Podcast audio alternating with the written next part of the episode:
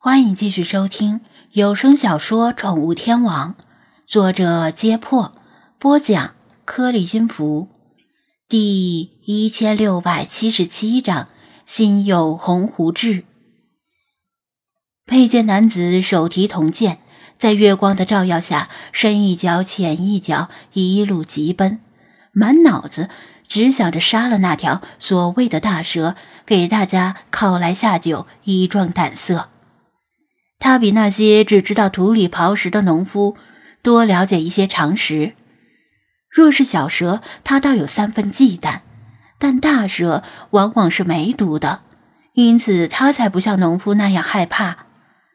他喝酒是为了借酒浇愁，岂料酒入愁肠，更是愁上加愁。他眼见那些农夫可怜。被送去骊山，怕是要全变成黄陵下的累累白骨，因此一时冲动将他们释放。如今落得有国难投、有家难回的境地，这算怎么一回事儿？其实这也是无奈之举，因为之前已经有数人逃跑，即使把剩下的农夫。全都押回骊山，他也免不了失职之责，按律当斩。既然如此，还不如干脆做个顺水人情，把剩下的人都放了，大家一起逃命。没想到，剩下的几个农夫感谢他的恩情，愿意追随他。虽然只有区区数人，至少好过他光杆司令。此外，虽然他只是一个小小的亭长。胸中却始终有宏图之志。他现在可以是亭长，但不想当一辈子的亭长。眼见年华老去，鬓须渐白，心中抱负却迟迟得不到施展，如何不令他郁郁难平？反倒是那些没什么见识的农夫们，有吃的就吃，有喝的就喝，没什么远大的抱负。反倒逍遥自在，令人羡慕。掌中铜剑越握越紧，他只想找个什么东西狠狠地劈开一番，发泄胸口闷气。他借着酒意奔行了一阵，被冷风一吹，把他单薄的衣服吹得透心凉。酒也渐渐醒了，风中还带着一股腥味儿。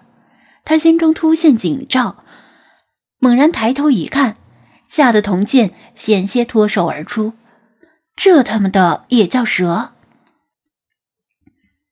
月光将前面的东西照得清清楚楚，那分明是一条闻所未闻的巨蛇，除了没有爪子以外，与传说中的蛟龙无异。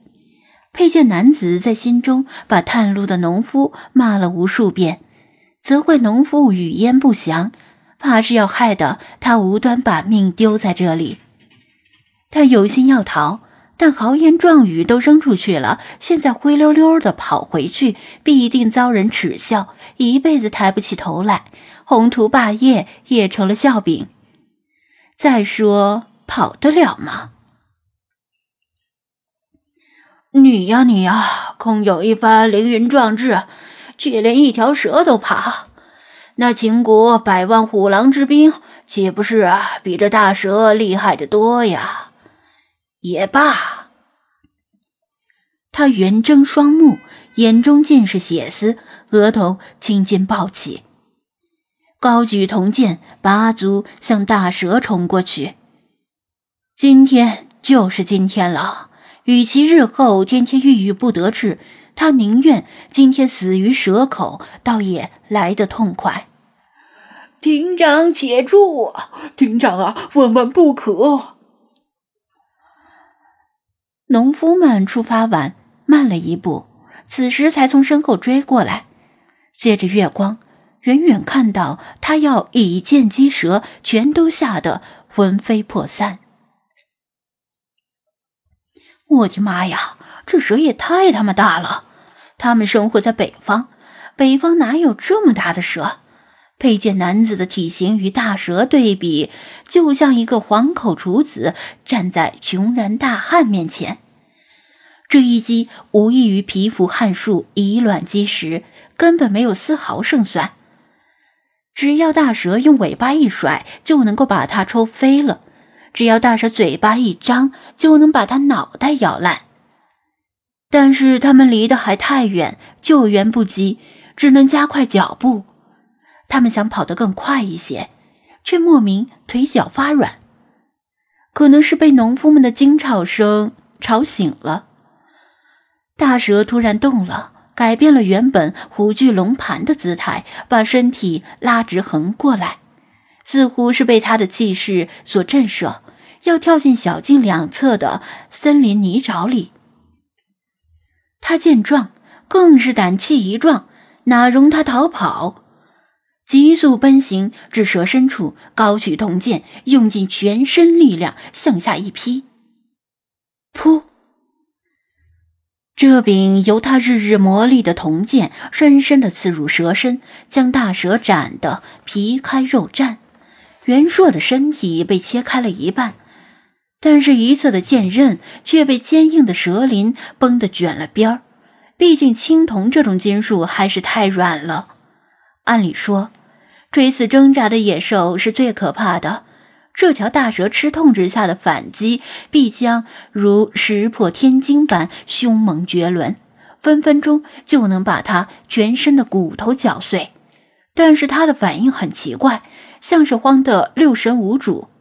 明明疼得要死，却没跑，也没有反击，只是在原地翻身打滚儿。任着他打滚儿翻了个面，佩剑男子见一击得手，不假思索地翻转手腕，用另一侧剑刃拔剑再斩。这一剑终于把大蛇从中间一分为二，大蛇的内脏流出来，上下两节身体剧烈的。挣扎扭动，血洒的到处都是，但是他的眼睛却闪耀着奇妙的光芒。